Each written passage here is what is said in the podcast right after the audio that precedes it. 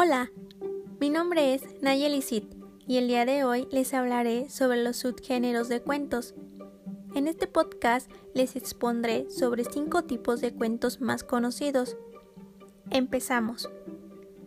Como primer cuento tenemos los que son los cuentos de hadas. Estos son historias ficticias.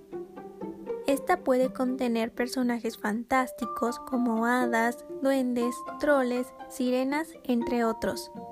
Estos cuentos son cortos, pero muy entretenidos y siempre tienen un final feliz. Mayormente van relacionados con el subgénero de cuentos de amor, solo que en el de amor hay menos personajes. Ahora hablaremos sobre los cuentos de comedia. Estos cuentos es básicamente un cuento al que se le introduce humor. Por otra parte, los cuentos de ciencia ficción son relatos breves en los que se narran historias de ficción. Pero, ¿qué es la ficción? La ficción se refiere a hechos inventados. Entonces los cuentos de ficción son creados por hechos inventados. Mayormente tienen por escenario espacios físicos, reales o imaginarios, terrestres o extraterrestres. Aquí podemos echar a volar nuestra imaginación más al igual que el de las hadas.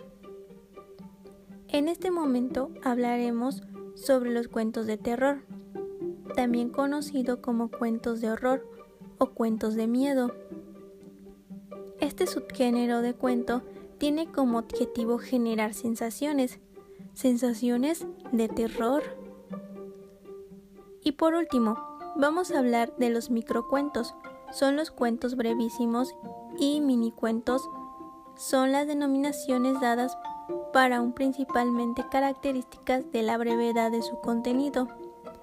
Estos los podemos crear con algún suceso que nos pase, ya sea un cumpleaños, salidas, vacaciones, o, o sea, los relacionamos con nuestra vida y jugamos con la idea de transformarlo en un cuento. Bueno niños, esto es todo por hoy. Gracias.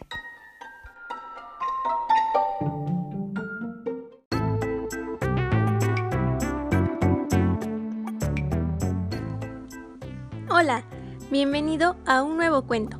Se titula Los músicos de Bremen. Érase una vez un burro que por ser viejo y tener la espalda rota era maltratado por su dueño. Cansado de tanta crueldad, decidió huir hacia un pueblo llamado Bremen con su rebusco fino y elegante, de seguro se convertiría en el músico del pueblo.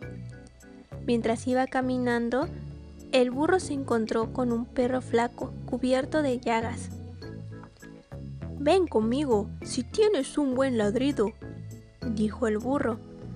Me dirijo a Bremen para hacerme músico. También encontrarás un trabajo.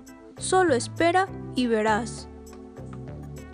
El perro partió feliz con el burro. Un poco más tarde, un gato callejero, que ya no podía atrapar ratones, se unió a ellos con la esperanza de que sus maullidos lo hicieran músico en Bremen y así ganarse el sustento. Cuando pasaron por un corral, los tres se detuvieron a admirar a un gallo anciano que con las alas extendidas cantaba con todas sus fuerzas. Cantas muy bien, le dijo el burro. ¿Por qué estás tan feliz? ¿Feliz? murmuró el gallo, con lágrimas en los ojos.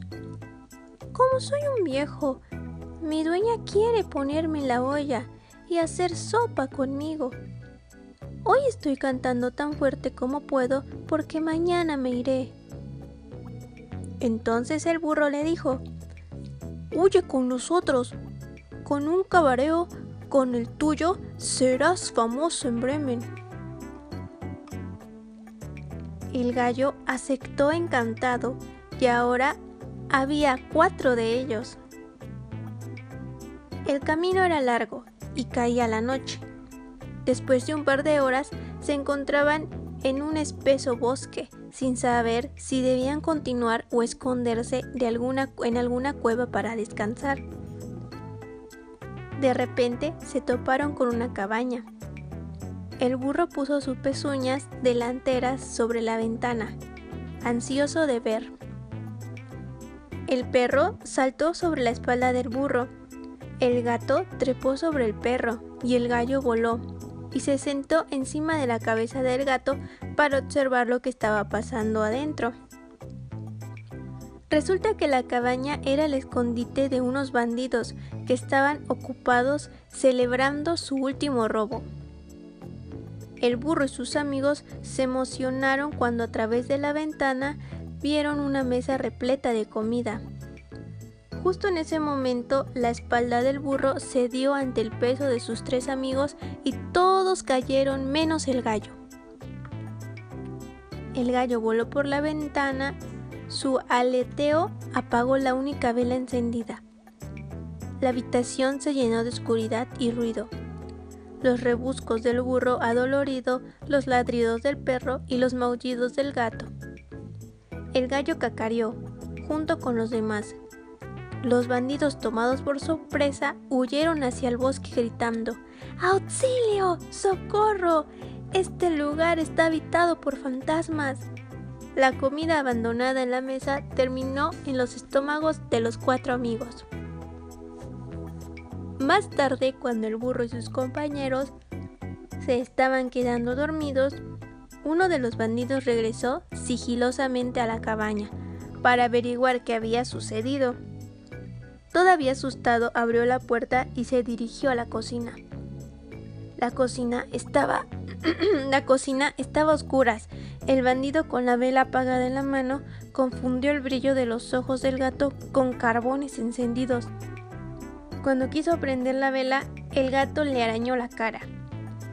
El hombre cayó de espaldas sobre el perro y los afilados dientes del animal se hundieron en su pierna.